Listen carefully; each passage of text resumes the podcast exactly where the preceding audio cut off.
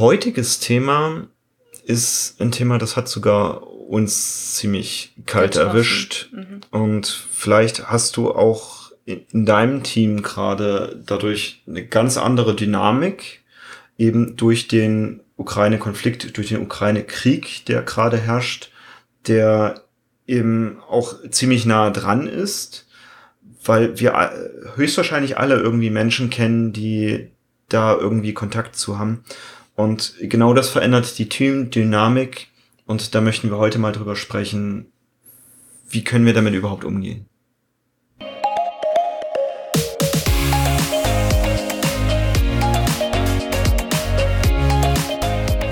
Hallo und herzlich willkommen zum Snipcast. Wir reden über Themen wie Agilität, Psychologie, Mindset, Kultur und alles, was für dich relevant ist. Wir machen die Welt mit dir zu einem besseren Ort. Schön, dass du da bist und los geht's! Cool. Ich heute, heute wählst du das Thema. Genau. Ich habe heute ein Thema, das ich mit dir besprechen möchte. Ja. Es ist kein Wissensthema, es ist mehr so eine Art lockerer Austausch mhm. und ich glaube, es ist gerade ein super relevantes Thema. Mhm. Ich möchte gerne mit dir über darüber sprechen, wie gehe ich mit meinem Team um mhm. oder mit meinen Teams um, jetzt in dieser Situation mit dem Ukraine-Krieg. Okay. Mhm. Kontext dazu. Mhm. Ich habe diese Woche mehrere Teams gesehen mhm. und in allen diesen Teams war das Thema Ukraine-Krieg ein großes Thema mhm. mit ganz unterschiedlichen Emotionen verbunden. Wir haben teilweise ukrainische, russische, polnische KollegInnen, die mit diesem Thema noch ganz anders umgehen als du und ich. Also mhm. ich weiß nicht, wie es dir mit dem Ukraine-Krieg geht, aber es macht mich betroffen. Mhm. Wir haben letzte Woche drüber gesprochen. War es letzte Woche oder am Wochenende? Es ist alles so kurz her. Am Wochenende drüber gesprochen, wie unerträglich ich es finde, dass niemand hilft.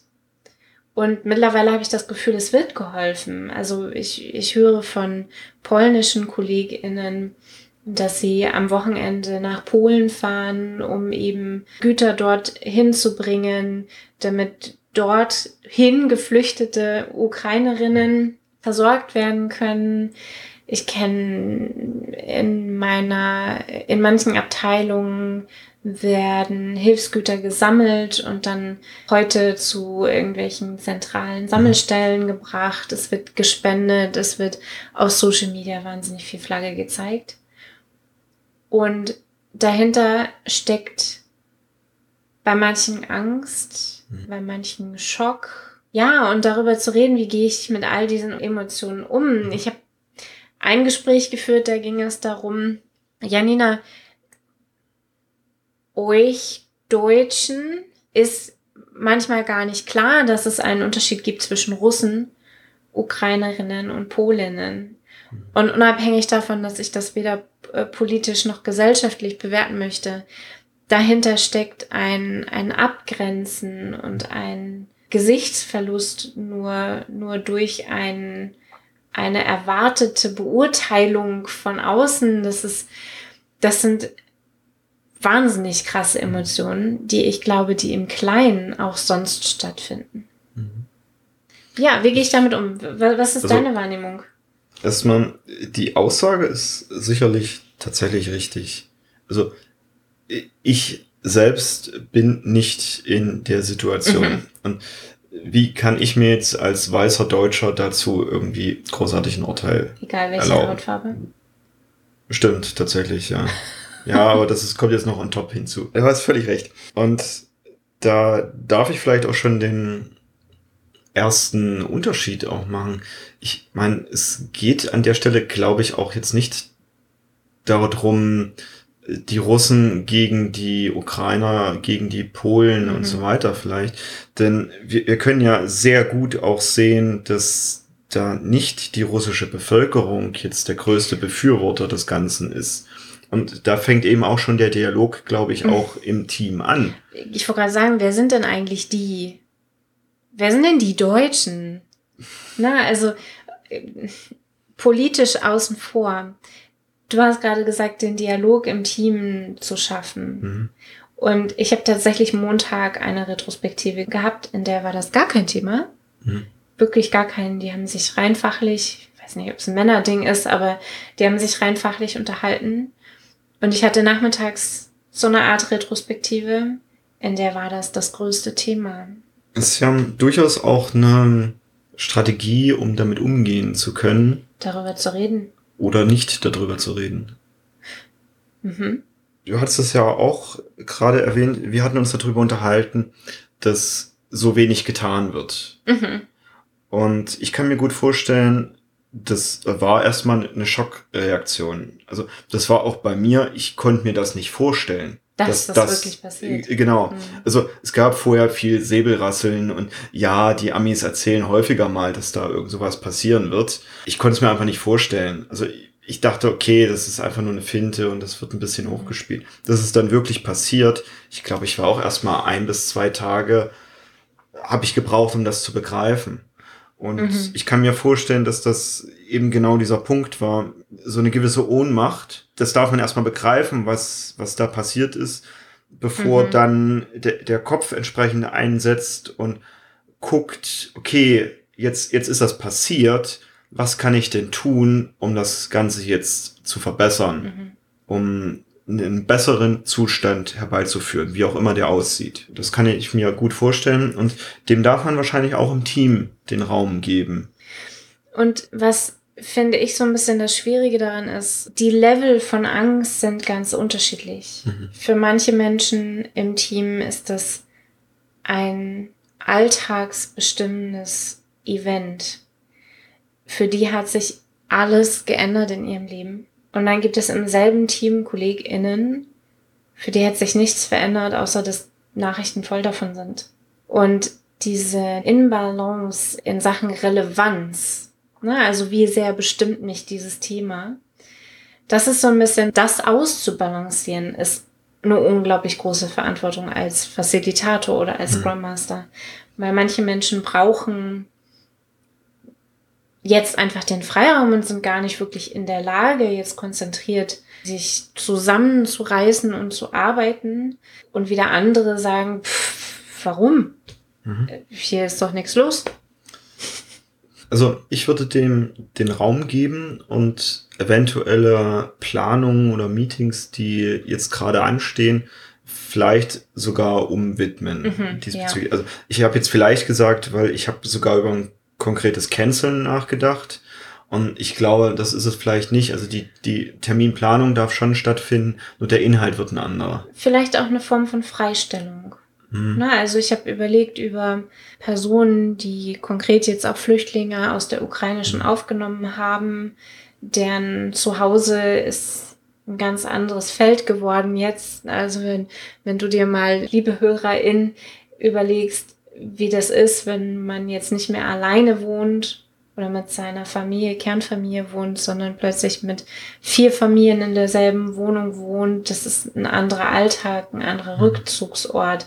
Da ist auch überhaupt gar kein Homeoffice mehr möglich. Also wir sind ja auch immer noch während Corona größtenteils im Homeoffice und auch da das Freistellen von, von Leuten, dass die, der Termin ist optional, komm dazu, wenn du magst auch das ist ja eine Möglichkeit, ja. damit umzugehen. Also den Freiraum geben, aber dann die Möglichkeit oder den Zeitpunkt zu finden, die Nähe wiederherzustellen. Ja, also der Kontakt darf ja nicht mhm. abbrechen.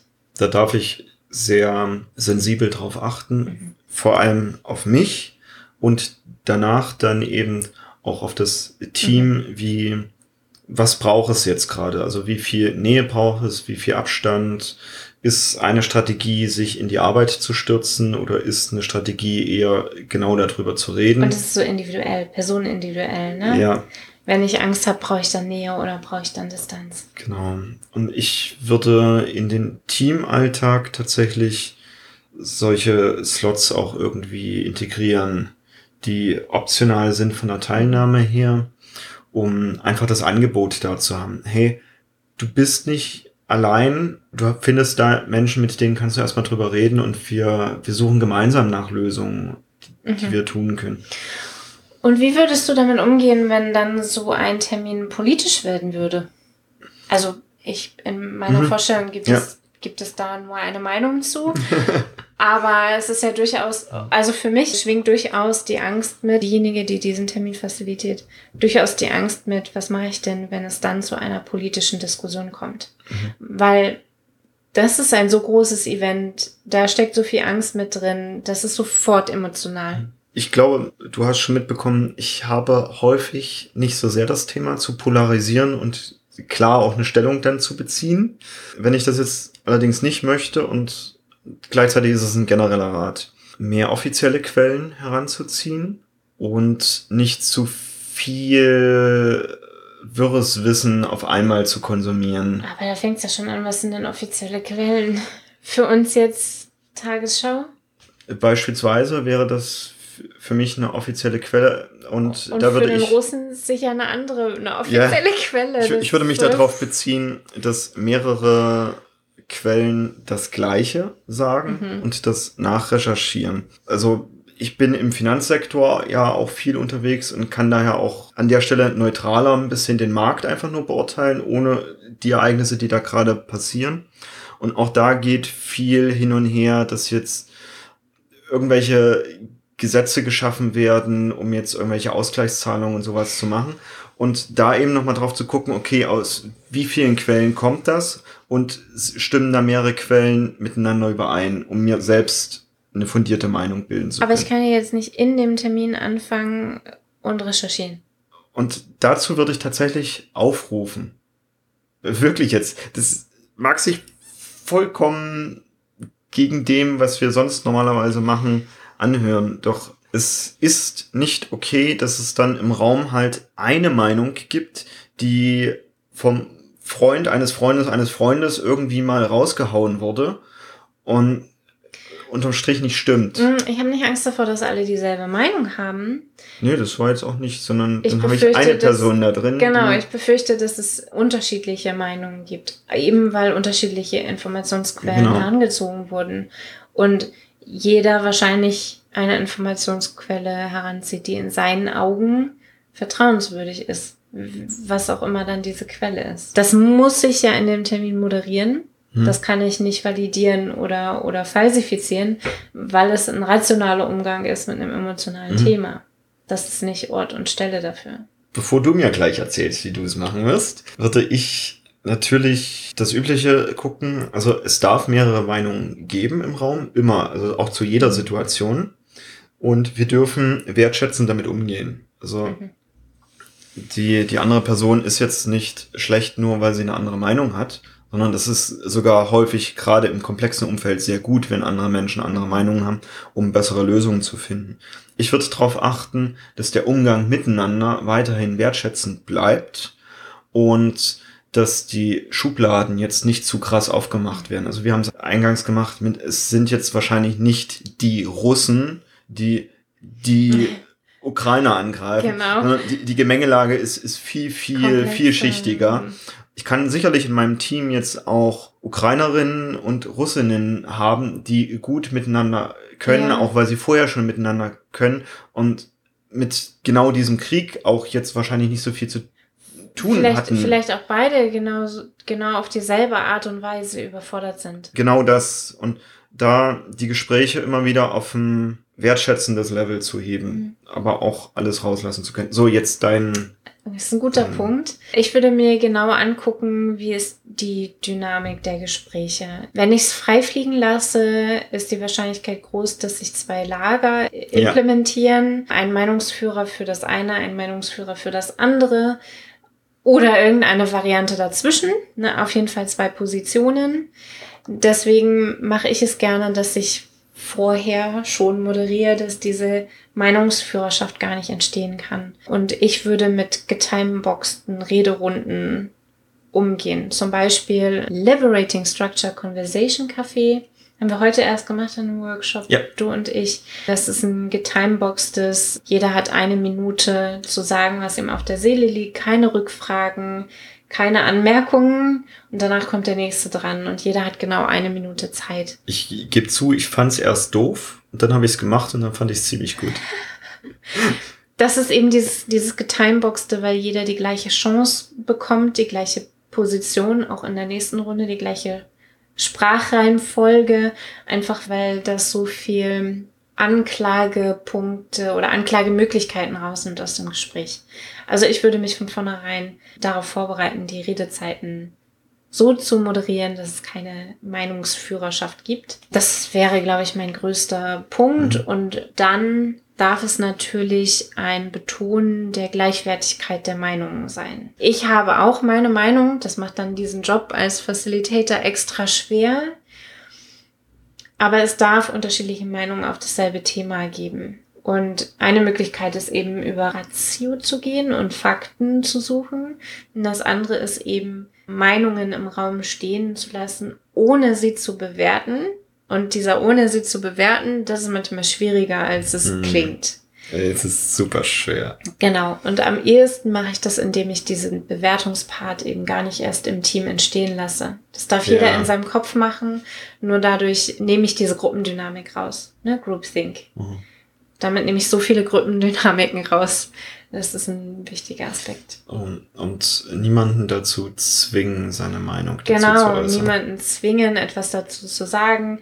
Auch im Conversation Café, wenn diese Person dran ist, eine Minute, die muss nichts sagen. Es ist total okay, wenn diese Minute einfach mit Schweigen verbracht wird. Das ist genauso vielsagend. Ich überlege gerade, ich fände gut, und das ist mehr so ein persönlicher Tipp für jeden, nicht die ganze Zeit Medien und News zu konsumieren zu so einem mhm. Thema. Ich glaube, das macht einen wuschig. Ich tue mich gerade nicht ganz so leicht damit, das zu äußern, weil wenn ich betroffen bin, wenn vielleicht meine Familie da... Brauche ich die Nachrichten, um mich zu beruhigen. Genau. Glaube ich.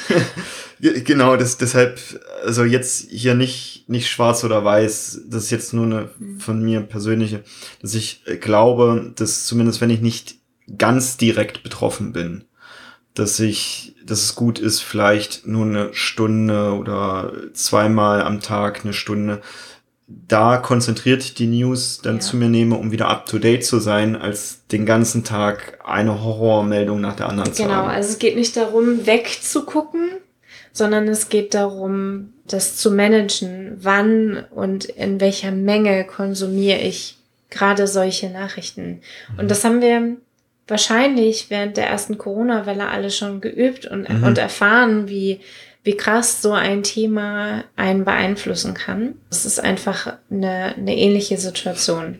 Ich bin, ich bin am ersten Tag, also wo Corona-Maßnahmen ergriffen wurden, bin ich auf Arbeit ganz normal gefahren, weil ich keine Nachrichten konsumiert hatte und hatte mich gewundert, wo alle sind. Ja, keine Worte. ich habe noch ein zweites Thema. Ich möchte zu den News direkt noch ein Shoutout äh, bringen, tatsächlich.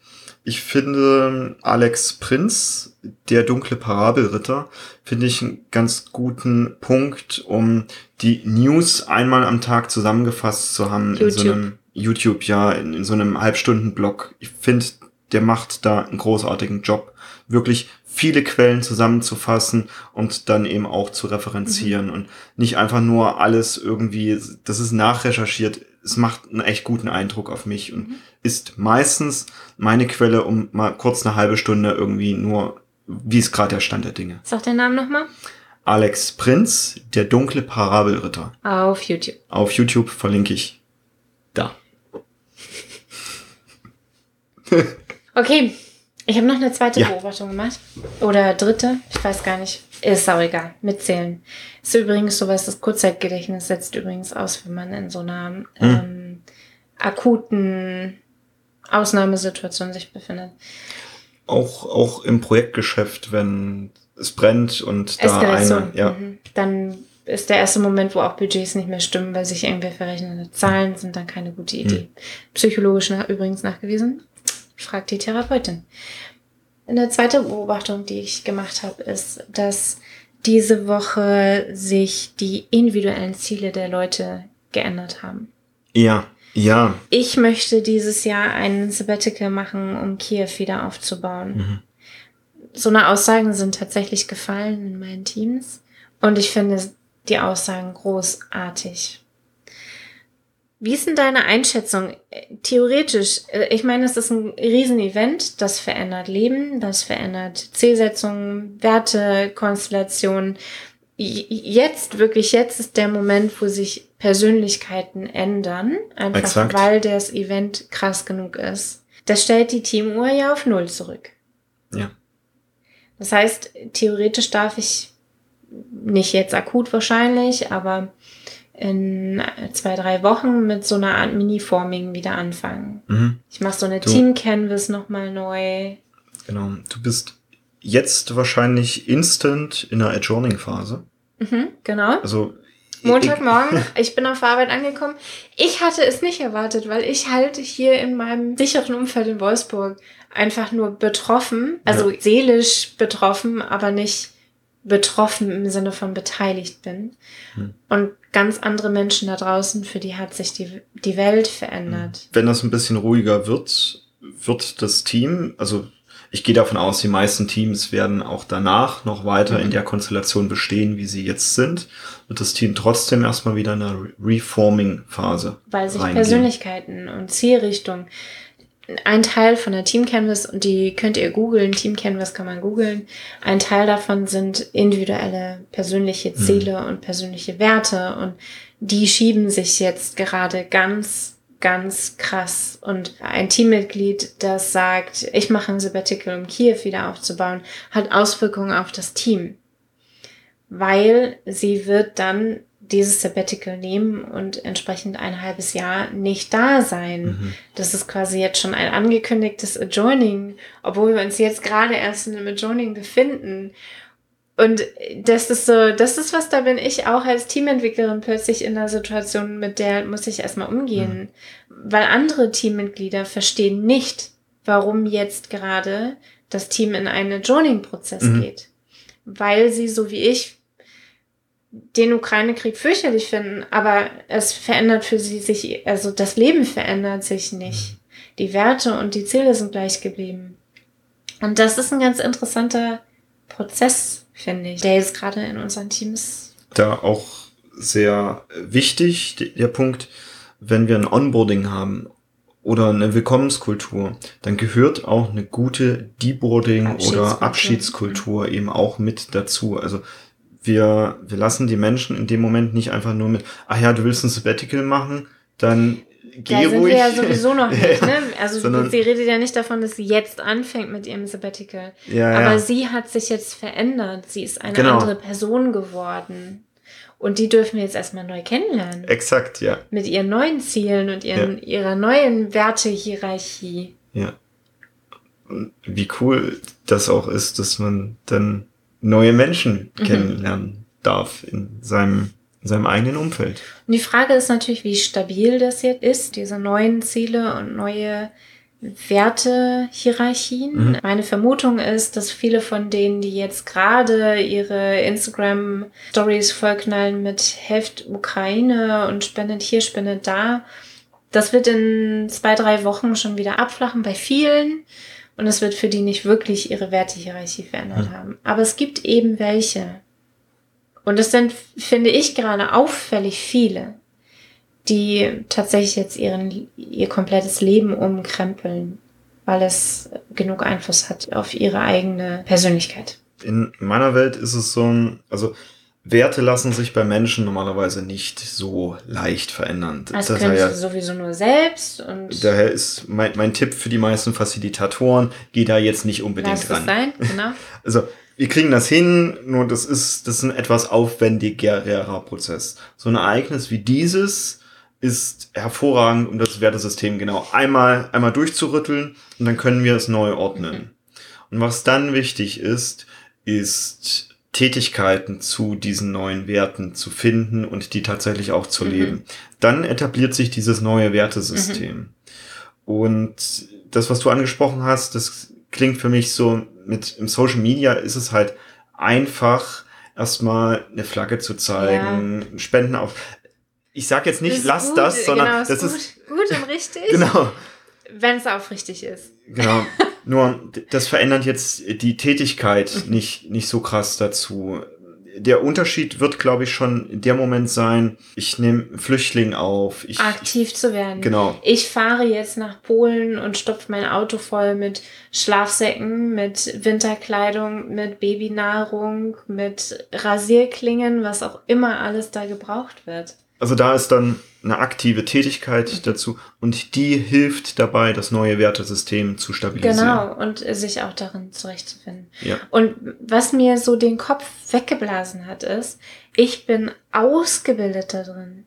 Ich bin mhm. Teamentwicklerin, ich habe interkulturelles Führen studiert. Mhm. Es hat mich eiskalt erwischt am Montag. Einfach weil, also ich, ich kann, ich habe das gesehen und ich konnte es sofort zuordnen und ich wusste, was ich dann tun sollte oder wie ich damit umgehen kann. Nur ich habe das nicht erwartet. Mhm. Und das ist was, das hat mir echt Montag Wahnsinn, ein, mhm. diese Erkenntnis mit, ich stecke ich steck einfach nicht drin. Es ist, ist krass für mich, was da gerade passiert und es ist noch lange für mich nicht so krass wie für manche andere. Mhm. Und ich habe das nicht kommen sehen. Das ist echt Wahnsinn. Und deswegen finde ich, ist das so ein gutes Thema eben für diesen Podcast, weil es mich so überrascht hat. Gehe ich davon aus, dass wenn du, liebe Zuhörerin, jetzt mal in deinem Team dich umguckst und umhörst und genau auf die Metainformationen horchst, die da gerade so herrschen in eurem Team, kann ich mir vorstellen, dass du ähnliches findest. Also Menschen, die jetzt wirklich ihr Wertesystem ändern mhm. und dadurch euch als Team zurückbringen in eine Forming-Phase, vielleicht Konflikte plötzlich im Raum auftauchen, weil unterschiedliche Positionen bezogen werden, dass Gesprächsbedarf entsteht in Runden, in denen es eigentlich um ganz andere Dinge gehen sollte und dann eben diese Effizienz, die wir in der Arbeit ja leider immer wieder auch haben, wo wir leider immer wieder getrieben sind, diese Effizienz einfach mal zurückzustecken und mhm. mit Empathie den Raum zu geben, das tatsächlich ansprechen und aussprechen zu dürfen, dass man Angst hat, dass man sich sorgt darüber, was als nächstes passiert. Dass Kolleginnen haben mir erzählt, dass ihre Kinder ich glaube sogar gestern oder vorgestern am Abendbrottisch gesessen haben und von jetzt auf gleich sechs Jahre alt in Tränen ausgebrochen sind. Mama, was eine Atombombe. Mhm. Also wir sind halt plötzlich mit Themen beschäftigt, die nicht nur uns Angst machen, sondern unseren Liebsten Angst machen mhm. und dafür eben einen Raum zu haben, das ist, glaube ich, wichtig. Also wichtiger als Effizienz in einem Meeting. Zum einen hast du den Aspekt angebracht, wir sind alle nur Menschen. Also egal, mhm. wie wir ausgebildet sind, das, genau. Und der, der zweite Aspekt ist, wenn ich dem Ganzen nicht den Raum gebe, nimmt es sich den Raum. Mhm. Also es hilft nicht, da jetzt mit Effizienz einfach nur drüber zu mhm. bügeln. Es nimmt sich den Raum so oder so. Und dann kann ich es lieber facilitieren, gucken, dass der, der. Rahmen der richtige ist, dass, dass alle sich gleichwertig mhm. behandeln, dass wir respektvoll miteinander umgehen und dass wir auch akzeptieren, dass es verschiedenste Meinungen dazu gibt, mhm. zu dem gleichen Thema. Und ganz häufig braucht es einfach nur ein Ich sehe dich. Mhm. Ich sehe dich. Und damit ist schon ganz viel, häufig ganz viel besser. Das ist so ein bisschen das erste Stückchen Trost, das man geben kann, ist ein Ich sehe dich, ich höre dir zu. Auch in Teams oder gerade in Teams. Okay. Schweres Thema. Und trotzdem gerade finde ich ganz wichtig, weil es beeinflusst unsere Teams, es beeinflusst die Menschen, mit denen wir arbeiten, mhm. unsere Kollegen, Lieblingskolleginnen und Büroien.